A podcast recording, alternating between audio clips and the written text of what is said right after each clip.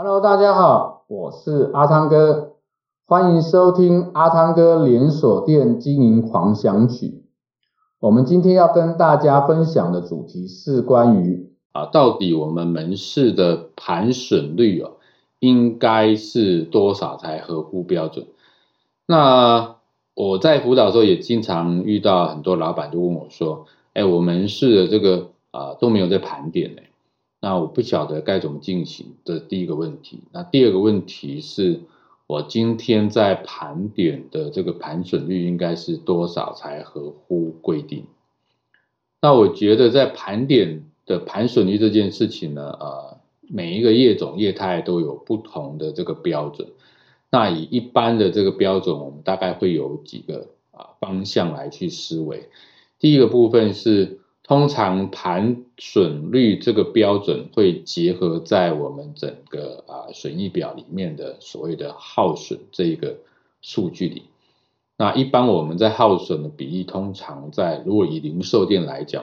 会抓在啊千分之三的这个比例。也就是说，你这个耗损只能占你营业额的千分之三。比如说好了，你的这个啊。营业的期间业绩只有一百万的话呢，那么你的耗损只能有三千块。那耗损包含什么？包含你的报废，包含你的这个啊呃这个损毁的部分，包含你的这个啊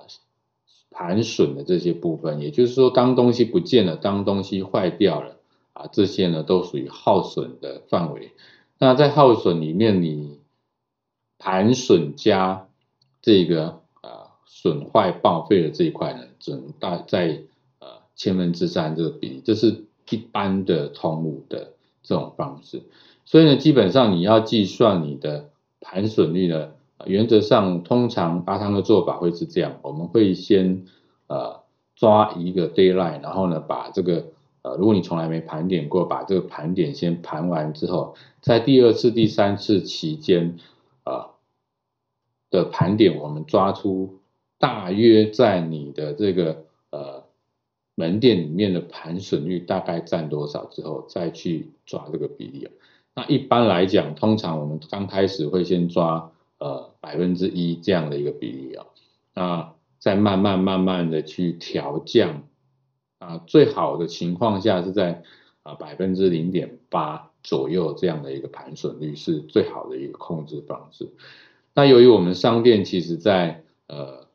营业的时候或多或少一定会有这种耗损，会有这种失窃的状况，这都是一定会有风险，所以你不可能控制在呃完全没有盘损的这种情况，所以基本上你要去抓到你的这个呃店的这个盘损率要有一个标准啊，大概我们可以用这种方式来去进行。